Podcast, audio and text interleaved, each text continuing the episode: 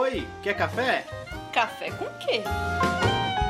Café com Dungeon! Bom dia, amigos do Regra da Casa. Estamos aqui para mais um Café com Dungeon, na sua manhã com muito RPG. Meu nome é Rafael Balbi, eu tô bebendo um cafezinho bem escuro, bem preto aqui, é, com uma magia de nível 75 aqui, porque que a gente vai falar de umas opções bem cavalas do AD&D segunda edição, e para isso eu trouxe aqui o Ranieri Matos. Fala, cara, beleza? Fala aí, Balbi, beleza? Bom dia, cara. Eu tô Bom tomando dia. aqui um, tô tomando aqui um cafezinho preto clássico, mas diante de mim eu tenho três opções. Eu posso adicionar mel, gengibre ou canela. Mas confesso que eu tenho medo de misturar os três e estragar o meu café. é, cara, boa essa, porque realmente eu lembro, cara, é, assim, só para introduzir a galera. Primeiro, cara, fala, fala, fala rapidinho no teu blog. Eu, eu, eu vi no teu blog que você tem resenhado esses livros de Ah, opções da segunda edição Sim. do AD&D, que veio no final da linha, né? Então fala um pouquinho do teu blog. Aham. É, então, eu tava escrevendo bastante no meu blog chamado Tomos de Sabedoria. E, tipo, eu senti necessidade de ter um espaço para me dedicar só pro AD&D segunda edição, que é o meu xodó mesmo. Hum. É, e, tipo, nesse blog aí, A Torre Retorcida, que é o meu, meu blog focado, é, eu comecei a, a resenhar os... Primeiro, comecei com os completes. Os completes de cada classe, de cada raça lá. Aí fez sucesso, eu falei, ah, vou continuar. Eu olhei para minha estante, eu podia é, prosseguir com os, os cenários de campanha e os options. Aí já tinha bastante gente pedindo para resenhar os options, é, que é a trilogia, que é o Combat and Tactics, o Skills and Powers e o Spells and Magic. E fez sucesso, né, cara? Fez, cara, fez. A galera curtiu bastante, eu tive um feedback legal, a galera veio conversar no privado, tirar dúvidas e tal. Foi bem Uhum. bacana. É, pra quem não tá ligado, é, o AD&D, quer dizer, o AD&D desde, desde a primeira edição, ele teve uma trajetória que foi muito, é, muito marcada, né? Ele, ele começou com aquele livro lá que eram opções a mais para você, era um AD&D melhor organizado, é, Uhum. quer dizer, era um D&D que, que, com algumas opções avançadas e tudo mais, e a segunda edição trouxe, trouxe algumas modificações, né? Por exemplo, XP, é, Uhum. trouxe modificações de classes, não sei o quê, mas o principal que ela trouxe é que ela começou a incorporar no, no- na linha dela mesmo um monte de coisa que ela. Só no fim da, da primeira edição ali, do, da linha editorial da primeira edição, ela começou a fazer, que é trazer milhões de opções para os jogadores, Uhum. é, opções para o fighter, opção para o monge, opção para todas as classes, e mais do que isso, trazer, trazer outros elementos né, para o jogo, é, como, sei lá, desde desde opções a mais de, de magia, enciclopédia de magia, não sei o quê. Então, o que acontece é que pelo- eu tenho a impressão que eles começaram a explorar a modularidade do sistema, né? Intencional ou não. Eu, eu gosto de falar que o AD&D segunda edição é, e as, as versões anteriores também, elas tinham uma modularidade não intencional. Já a, a quinta edição agora, ela já está voltando com uma modularidade intencional.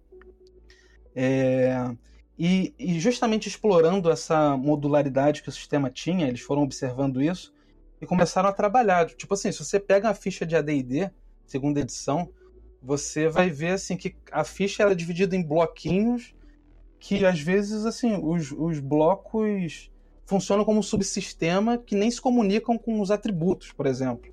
Uhum. Tipo, para citar dois exemplos aqui de cabeça, eu lembro do, das habilidades do ladrão, que independe da destreza, o valor de destreza dele, e o poder da fé do clérigo, que independe da sabedoria dele. Uhum. Entende? É, isso é uma coisa que, que é bem, bem dessa época mesmo, que os, o sistema ele é feito por vários subsistemas Uhum, que não se comunicam necessariamente, então é fácil você mexer, tirar, botar uma coisa aqui por ali sem que ele desmorone todo, né? Como acontece em edições mais modernas, né? exatamente. O, o que o que, que esses, esses livros, dessa, dessa última fase, assim, que, que esses livros trouxeram pra, de significativo para você? Tá, então, eu acredito que seja uma demanda natural, né? Porque o que acontece?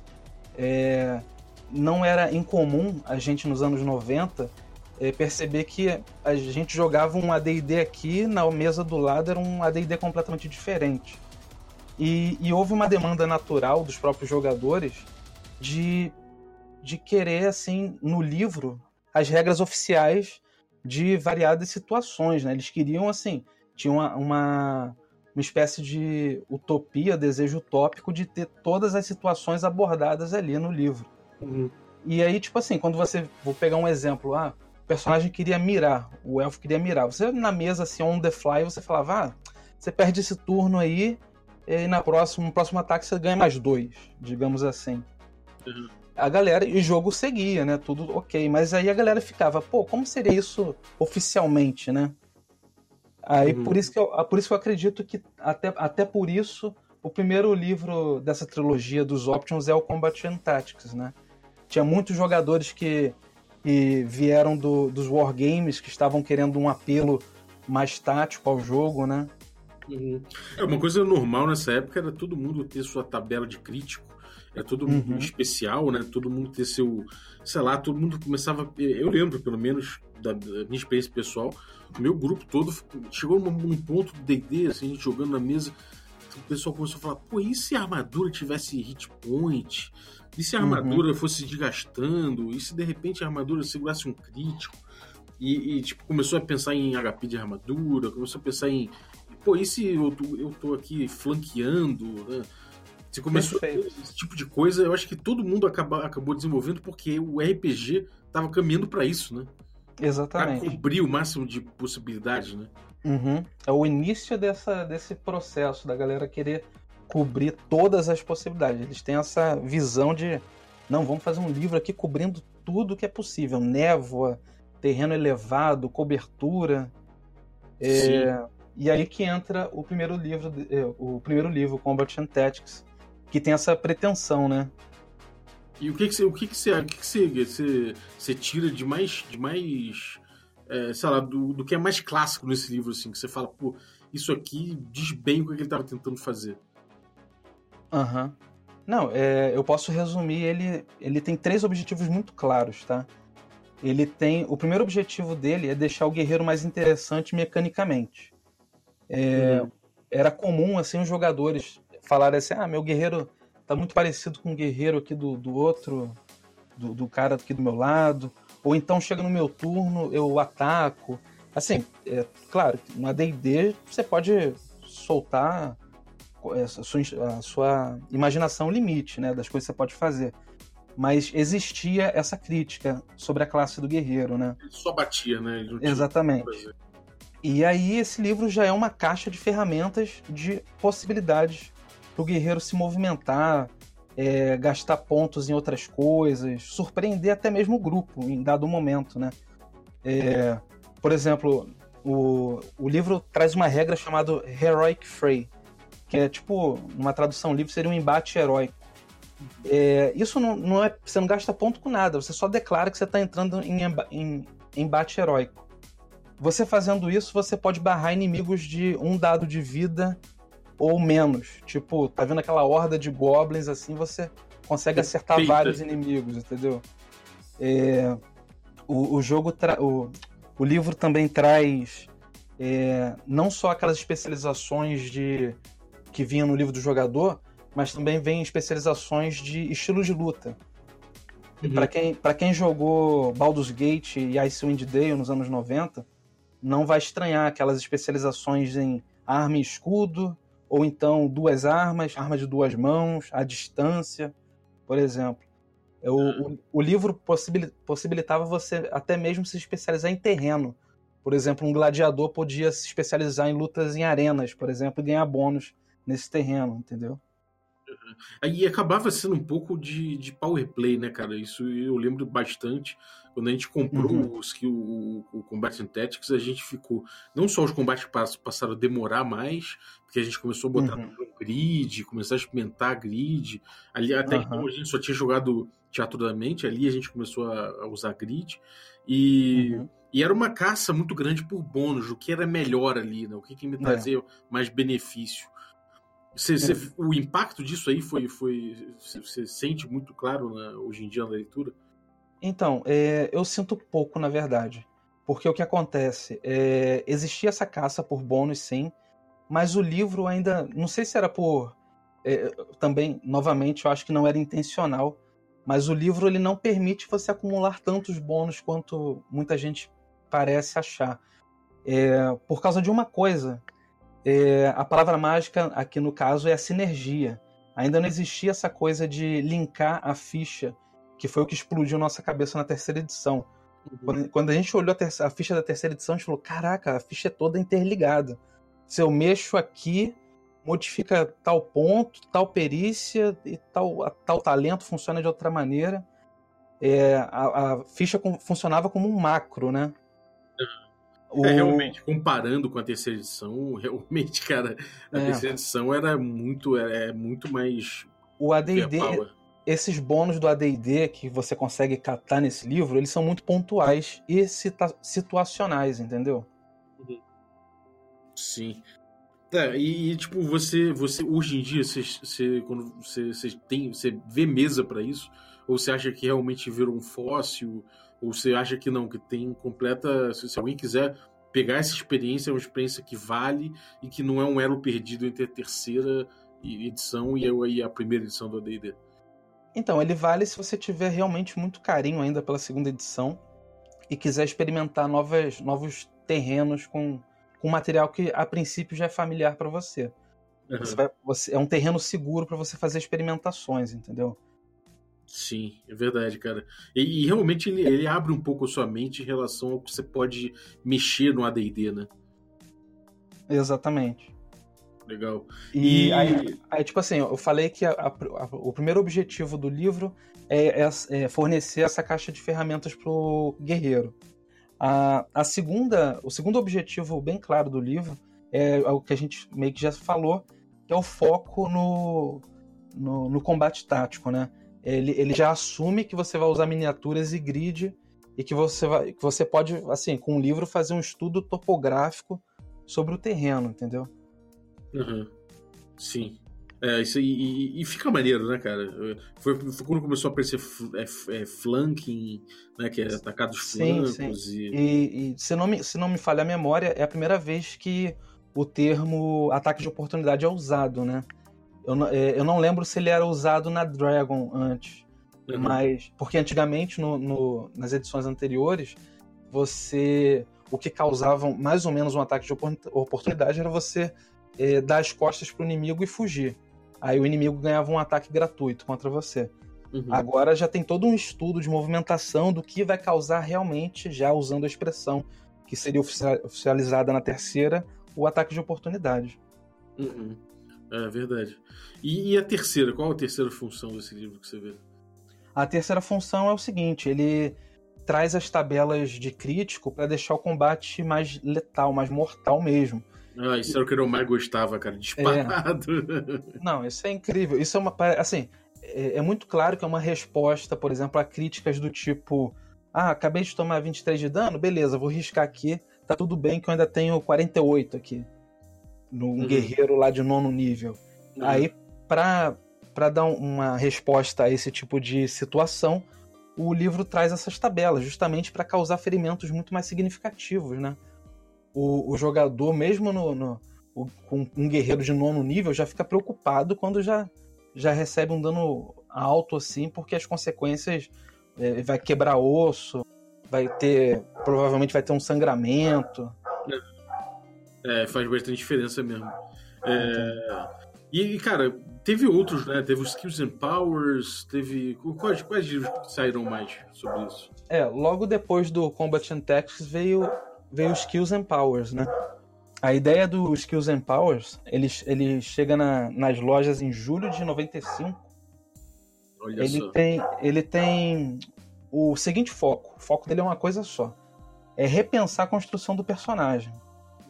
Desde os atributos, passando por raça e classe. A palavra-chave aqui é customização através dos character points. Uhum. É, tinha isso, cara, é verdade. Como é que funcionava isso? Então, cada jogador recebia uma quantidade de character points, dependendo da, da raça que ele escolhesse. E aí ele fazia uma customização assim, do zero. Tipo, é, você vai pegar o, o, anão e falar, cara, o que, que você quer do, do, do anão? Você quer ficar com a infravisão? você não quer ficar com a infravisão, mas você quer uma pele resiliente a danos de contusão, que aí você gasta 10 pontos e todo dano de contusão que você toma, você so, sofre a metade, por exemplo. Uhum. Você. É Você bem pode- toolbox também, né? Muito o quê? É bem toolbox também, né? Sim, exatamente. É, pega, você recebe um leque de opções lá, você pega item por item que você quer que seu anão consiga fazer. Até mesmo as habilidades sobrenaturais, assim, tipo. Deve- é, derreter pedras, coisas assim. e, e é nesse, nesse livro que tinha o avanço de XP até. Ah, não, isso era o High Level Campaign, né? Uhum, exatamente. Mas, mas, aqui, mas o que, que tem nesse, nesse livro? Então, depois que você customiza a sua raça, você vai pra segunda parte, a customização da classe. Que aí você, cara, abre um leque absurdo diante dos seus olhos. Tipo, se você. Tanto você como jogador, quanto você como mestre. Porque você pode falar, porra, é, vou fazer uma campanha mais pé no chão aqui. Até vou deixar paladino, mas eu não quero nada. Nenhuma habilidade sobrenatural do paladino. Aí você já começa cortando. Você fala, da lista aqui você não pode pegar curar pelas mãos nem a Vingadora Sagrada, por exemplo. Uhum. Mas em compensação, você pode pegar outras coisas. Pode pegar. Montaria, foda. É, exatamente. Pode pegar uma montaria, pode pegar é, mais pontos de vida. Em vez de você jogar D10 como do guerreiro, você gasta pontos aqui você sobe. Você, passa, é, você ganha vida com D12, por exemplo. Uhum. É, cara, isso é doido, né? Realmente ele ele abre o sistema e mexe ali dentro e te dá a possibilidade de, de, de alterar o que você quiser, né? O que você quiser, exatamente. Ele faz, ele faz uma. Ele faz, ele, ele faz uma abertura no meio do peito do, do sistema e, e Nossa, abre ali um vez- organismo para você mexer ali dentro. Primeira vez que eu vi essa- essas ferramentas, eu surtei, fiquei doido. Eu falei, caraca, vou construir cenários de campanha onde vou co- desconstruir as raças, desconstruir as classes. Esse tipo de exercício os livros permitem, entendeu? Aham. É, é... E mais o que? Você tinha mais alguma coisa com magia? Alguma coisa com. Então, outra, outra coisa bem legal de falar é que ele, é, ele trabalha um negócio de dividir atributo, né? Você, por exemplo, a força ela é quebrada em, em, tipo poderio muscular, que é o muscle, e stamina, né? Que você para você para você obter esses subatributos, você depois de você é, definir qual é o seu valor de força, você dupli, é, multiplicava por 2 e distribuía livremente entre os subatributos da força. Uhum. Que aí você falava assim, ah, eu quero ser mais é, ter mais poderio muscular do que sustentação, por exemplo. Você sacrificava um em prol do outro para ter mais bônus em outras coisas, assim. Mas esmiuçava um pouco mais os atributos, né? é, exatamente. A destreza ela é dividida em mira e equilíbrio, por exemplo. Mas o, o mais interessante desse, dessa regrinha aqui é, é que você. O livro debate uma determinada situação que é, por exemplo, o, ela foi ilustrada até naquele curta do The Gamers. É, que, por exemplo, o guerreiro do grupo se depara com uma, um, um, barru, um baú de metal pesadíssimo. Ele tem força 17, ele joga o dado, tira 19, não consegue. Logo atrás vem um mago com força 6, joga o dado, tira 4, ele levanta. Para evitar esse tipo de coisa, que eles já sacaram, ele, ele assume o seguinte: o próprio livro já diz isso. Para cada ponto acima de 15, o jogador pode lançar um D20 adicional e, é, e efetuar o teste, entendeu? Uhum. Aí, tipo assim, não resolve completamente, mas é uma parada. É tipo um- uma proto-vantagem, desvantagem lá que a gente vai ver no futuro, né? Isso é doido, porque me parece que com esse, com esse livro, se você é um mestre usando esses livros e, um, e você joga numa campanha que usa, depois você joga numa campanha que não usa, você vai sentir uma diferença de poder aí, não vai? Vai, vai sentir sim. Você. Você vai sentir falta de, de várias possibilidades, né? Uhum. É, se você estiver atrás de, de, de um pouco mais de bonecagem, realmente faz muita É. diferença você ter isso, né? É. Aí outra coisa que o livro traz também são vantagens e desvantagens. É, junto com traits, background, events. Mas o interessante a, a observar aqui é que essas. Eles depois, na terceira edição, eles vão pegar todo esse material e transformar em feats, né? É, fala isso, né? É, é, o vantagem de vantagem é fit, né? É, exatamente. A gente tem coisa aqui de é, prontidão, por exemplo, que você é mais difícil você ser surpreso, é, bônus com determinadas armas, as paradas assim que vão virar ataque poderoso, equilíbrio, uns talentos assim, entendeu? Uhum. É, isso é, isso é bem maneiro porque isso foi abraçado pela terceira edição e continua até hoje, né, cara? Realmente é um traço que, que não se dissociou do D&D. Sim. Vale a pena falar, assim, dos background events, que são... É, é uma simples tabela aleatória que você joga na criação de personagem que te permite, assim, tipo, a pegar, sortear um, um acontecimento que mudou um pouco a... que mudou a, a direção da vida do personagem, assim. E ele é ele é genérico, assim, aberto de propósito, para você, ou um mestre, ou um trabalho em conjunto desenvolver em cima, entendeu? Um background. É, sem, sem precisar de escrever páginas de história, assim, entendeu? É, isso é muito bom, realmente, isso, isso de poupar, né, o, o saco de elaborar um background gigante, realmente é, ajuda pra caramba. É, é uma ferramenta simples e rápida que já fornece alguma informação pro mestre trabalhar, entendeu? Uhum. E o, o, terceiro livro é o Skills and Powers. É, a última coisa que eu quero falar do segundo são os psionicos, que, que aparecem aqui reformulados, porque é, eles estavam recebendo muita crítica na. na porque a, a, primeira caixa de Dark Sun exigia o complete do psionico. Sim, é verdade. É, aí aqueles já, já são apresentados reformulados da mesma maneira que eles são apresentados na caixa revisada e expandida de Dark Sun. Uhum. E até hoje, assim, são consideradas assim as melhores regras de psionicos para AD&D, pelo menos. Fala assim, cara, vai jogar AD&D com psionico? Tem que usar essa aqui para funcionar. E por que, que é melhor assim? Por, é, por um simples, é, uma simples decisão de design. É, eles assumem agora o, o combate psionico com o taco mental e a categoria mental categoria de armadura mental, que é uhum. bastante é, intuitivo, né? É, e faz bastante sentido dentro do, do, do sistema que, que, se insere, né? Exatamente, não paga mistério criando mais uma, mais uma mecânica, mais uma maneira de pensar o sistema. É o combate do jeito que você conhece, só que agora com, com uma outra nuance, né? É, realmente isso, foi, isso, isso é bom também, cara. É... E, e o, o, terceiro livro qual foi? Foi o. Eu falei O terceiro é, é o. É high Level. É o, não, o terceiro é o Spells and Magic. Spells and Magic. Hum, isso é o que traz o, o que inclusive tem opções de você não jogar de magia vanciana, né? Exatamente. Esse foi lançado em maio de 96 e ele tem o objetivo de repensar a magia no AD&D. É, que sempre fora criticada por ser engessada, né? A galera já estava criticando nessa época. Uhum. E o, o, livro oferece inúmeras opções para deixar seu personagem não só mais poderoso, mas também versátil. Ele é, ele é, com ele é possível construir, por exemplo, a, a classe do mago e do clérigo do zero também. É, por exemplo, aí você pensa magos usando D8 de vida, é, magos podendo tudo gastando aqueles character points que eu falei no início.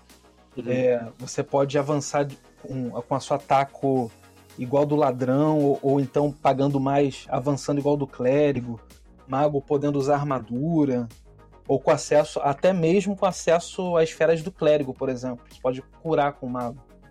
É, eu lembro que tinha isso, que tinha como você fazer um, um, um cara que tem acesso a magias, né, de forma geral, sem, sem, sem ser um dual class, né? Exatamente. O mesmo vale para o clérigo também, havendo possibilidade dele tratar cada área de especialização do mago com uma esfera. Ele também pode ter habilidade de ladrão, é, curar pelas mãos do paladino, outras possibilidades, assim. E tinha como fazer magia gastando spell points, né? Eu lembro que tinha um, é, um exatamente. Como... Que era, era diferente.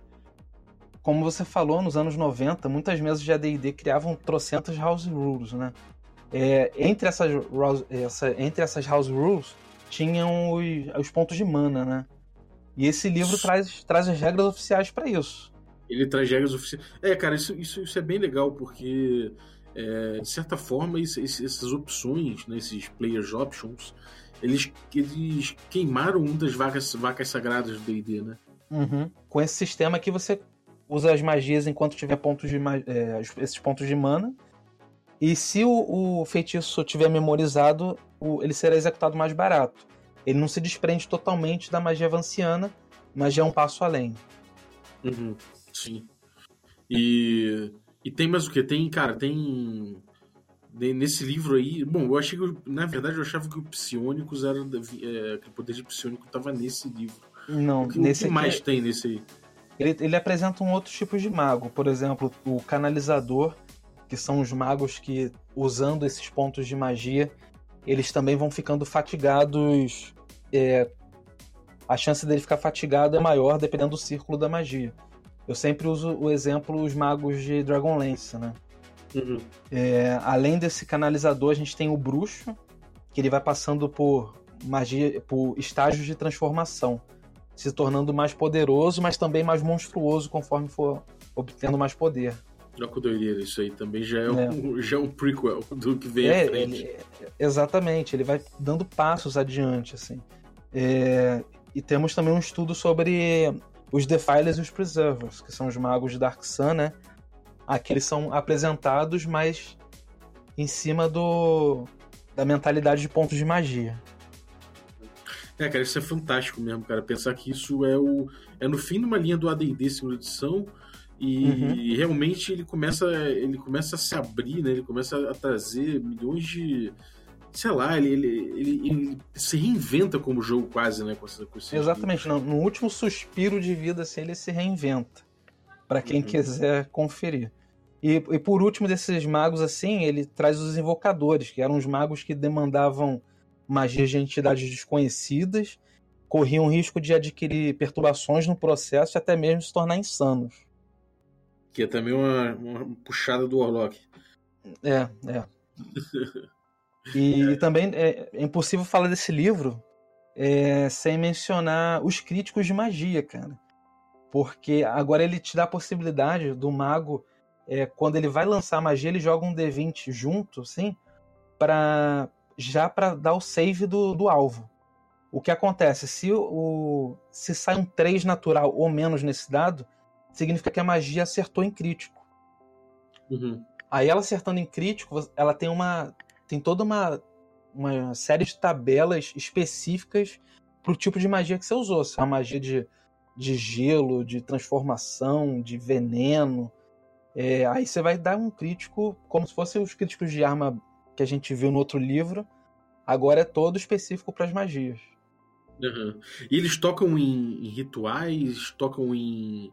Isso eu não lembro. Tocam em rituais, tocam em. Como é que é? Componentes, alguma coisa assim?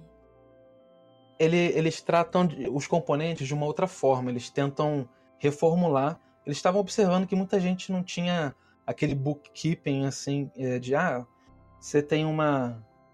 uma você tem guano fresco, você tem perninha de rã da Malásia, é, você tem, tem um diamante, tem que queimar isso. Ninguém fazia esse bookkeeping. Aí eles simplesmente simplificaram a mecânica e transformaram os componentes em comum, em comum e raro. E aí você uhum dentro desse, desses grupos de, de componentes por tipo, você definia se o cara tinha acesso, se o mago tinha acesso ou não a, a eles, entendeu? Uhum. Às vezes ele estava numa região que era difícil encontrar, que era incomum encontrar os componentes daquela magia, por exemplo. Confe confesso que eu nunca usei, mas é, soa melhor do que é, o bookkeeping de aquele controle individual de cada componente, tá me entendendo? Sim, sim. É, bom, então esses eram os três players options, né? É, exatamente. É, importante assim observar assim, que o, esses livros eles não têm aquela, eles ainda mantêm a mentalidade é, modular e não aquela aquela mentalidade é, sinérgica que, que vem depois, né? Uhum. Eles ainda eles pressupõem até no, no, início de cada capítulo, que você não vai usar tudo. Você tem que ver o que, que comporta na sua campanha, né? Uhum. É, realmente, cara, eu, acho que é um, é um, são três livros que vale a pena pegar quem, quem gosta de mexer no, no sistema por dentro, cara. É, eu acho que isso, isso te ensina bastante, não só como, como, como jogador, né? Mas também como, como um cara que, que mexe com RPG. Né? Uhum. Como entende o sistema de outra forma, te leva a ter compreensões sobre o sistema que, cara, na minha cabeça é, foi uma explosão mental imensa, cara. Por mais que hoje em dia eu olhe e fale, porra, cara, não, não tenho vontade de jogar com tantas opções, não tenho vontade de jogar com combate tático da, do jeito que era, não, não, mas eu, eu, vejo isso aí como uma coisa muito maneira de, de, de se pegar, no mínimo quando você quando você está pensando no, no, que, que é o D&D, uhum. nas possibilidades que você tinha com AD&D, inclusive, né? Realmente é, é, é muito maneiro. É, então são os três, são Combat and Tactics, Skills and Powers e o... E Spells and Magic. Spells and Magic. Uhum. Sim. Depois você tinha também, enfim, mas aí é o papo para outro programa, você tinha também os do mestre, né? O DM's Options, né? Aham, uhum, tinha os DM Options. Que aí era é. o, o, era, era, o High, high Level, level uhum. Mas o que? Tinha um que tinha as magias, né? O... É, o Tome of Magic. Mas é, o Tome tinha... of Magic ele nem tava nesse. Parece que assim, que eles iam lançar uma outra série, só que não vingou. Tipo, a TSR já tava vendida e eles pararam no meio do caminho, entendeu? Uhum. É, o, tinha um. no, no, no, DM Options tinha o, um que você, você tinha magias de nível altíssimo. É, uhum. os True Dual Meters que eles falavam, acho. Era uma coisa muito louca. Tinha também coisa para level até, sei lá, nível, nível alto também, até nível 36, sei lá. Enfim, tem muita coisa legal nesses options e, é, é cara, já desde já tá convidado para voltar para falar dos Dungeon Masters Options. Ah, com certeza, volta sempre, mais um papo. Demorou. Então, cara, e, e assim, o que, que, você, que, que você acha? Para quem você recomenda visitar isso e para quem você não recomenda? Então, ele é um exercício muito maneiro, assim, para você é, ver como as mecânicas é, amadureceram o, o, caminho que elas fizeram, né, até chegar é, à quinta edição. É, coisas que sobreviveram, foram reformuladas, foram repensadas, e coisas foram é, cortadas porque simplesmente não estavam funcionando, né? Uhum. E, e, eu recomendo também para quem, quem gosta muito dos cenários de campanha oficiais da TSR, cenários clássicos, é, você, é um ótimo exercício. Você, por exemplo, você está elaborando uma campanha de Dark Sun você vê, você vai filtrando o que que você, o que que vai agregar ao seu jogo de Dark Sun. Você vai eh, montar uma campanha de Birthright, você fala, cara, essas essas regras de máquina de cerco aqui vão ser formidáveis. É, esse combate mais mortal aqui com as tabelas de ferimento vão, vão ser vão agregar o realismo que eu quero na minha mesa. Esse tipo uhum. de coisa, entendeu? E assim, para quem joga ela, esses três livros são compatíveis com o AD&D primeira edição também, se você for um entusiasta da, da escola velha. Eles funcionam, não tem a mesma não tem a mesma não tem o mesmo texto, não tem o mesmo tom, mas as regras são compatíveis com um certo esforço. Uhum. É, eu recomendo, são, são essas minhas recomendações. Se for entusiasta do AD&D, entusiasta de jogos antigos, assim, você vai ver. Com esses três livros, você vai ter essa caixa de ferramenta enorme de experimentação. É, cara, eu, eu recomendo, eu, eu assino embaixo, eu recomendo isso aí para quem gosta de bonecagem, realmente faz diferença. É, você consegue mexer do que no, nesses templates base, muito básicos que são do, do AD&D, né? Então você, uhum. você consegue alterar e fazer o seu personagem ter, é, ter a sua cara, assim, de acordo com a campanha que uhum. você quer e tudo mais. Então eu recomendo para quem, quem gosta de bonecagem. Uhum. É, e realmente eu recomendo para quem quer, é, como você falou, pensar o jogo de outra forma e olhar ele como uma toolbox bem variada, cara. Isso realmente é, acho que muda a cabeça de, de quem, quem quer pensar sistemas. Isso dá uma bela de uma ajuda se você está acostumado a pegar só o D&D e tem o seu D&D, o D&D como o AD&D é, ou, quer dizer, o D&D ou o AD&D como parâmetro, entendeu? Uhum. Realmente eu acho muito bom, cara.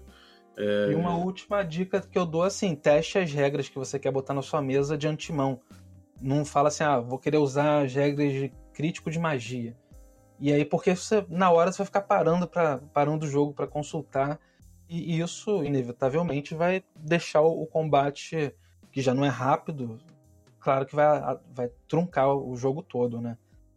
Uhum. É, e também, cara, tem certas coisas que são devastadoras, né? Tem certas opções que é, realmente mudam, mudam a cara do jogo. Uhum. Que pode deixar de ser um high fantasy para ser uma coisa mais gritty e mais Exato. mortífera. Então, tomem cuidado e realmente testem. E como, como o Daniel falou, para você não, não, não, perder o fio da meada aí no meio da tua campanha. Exatamente. Mas é isso, cara. Pô, brigadaço pela tua participação. É, a galera tava pedindo aí esses, pra, gente falar sobre isso, e eu achei que, pô, realmente ninguém é melhor do que você para falar isso. Eu que agradeço a oportunidade, Bob. Muito obrigado mesmo. Estamos aí para a próxima. Beleza. E o que, que você está aprontando aí? Onde é que a galera te encontra? Você já falou dos teus blogs, o que, que você está aprontando? Não, eu não tenho saco para as redes sociais. A galera quiser me encontrar vai ter que vai ter que acessar lá o blog do Tomo de Sabedoria, onde eu escrevo sobre umas nostalgias, umas ideias malucas que eu tenho e também faço reporte dos meus jogos aqui com o meu grupo. E aos entusiastas do AD&D, tenho a Torre Retorcida, que é meu blog focado nesse sistema, onde eu faço resenha das caixas clássicas, onde eu falo um pouco, faço um debate das regras, uns tipos de reflexões assim. Uhum. É, recomendo, galera, muito legal mesmo o material dele. Então colhem aí nesses blogs e, e, fiquem de olho que, pô, tá sempre tendo coisa nova. É, há bastante tempo que, que eu acompanho e nunca, nunca falta. Então, vai lá e acompanha, porque vale a pena mesmo. E se você está ouvindo esse podcast na quarta-feira, tem nosso stream presencial online. É, a gente, no momento, está num hiato entre as nossas temporadas da, da campanha de D&D quinta edição. Então, a gente tá, atualmente está jogando Masks, mestrado pelo Ramon Mineiro. É, é um jogo de super-heróis, é, adolescentes, ou pelo menos bem jovens. É, e, cara, acho que você vai curtir. Cola lá então, twitch.tv barra regra da casa. É, todos os jogos, tanto as campanhas de D&D, tanto a campanha de D&D quanto esses jogos diferentões que a gente joga no hiato, estão guardados no youtube.com barra regra da casa, junto com alguns extras lá, tipo culto greyhawkiano ou o nosso regra da rua, que a gente fala merda demais, então cola lá para acompanhar. É, no mais tem redes sociais, tanto o Twitch quanto Facebook barra Regra da Casa e o Instagram.com barra Regra da Casa que tem as fotos da Carol e muito material legal e atualizações do que a gente está fazendo. Então cola com a gente. Se você curtiu o podcast, dá aí cinco estrelas no iTunes pra gente ou no seu agregador aí pra gente, pra gente poder crescer. Então a gente conta com, a tua, com o teu apoio. Muito obrigado e até a próxima. Valeu, mano.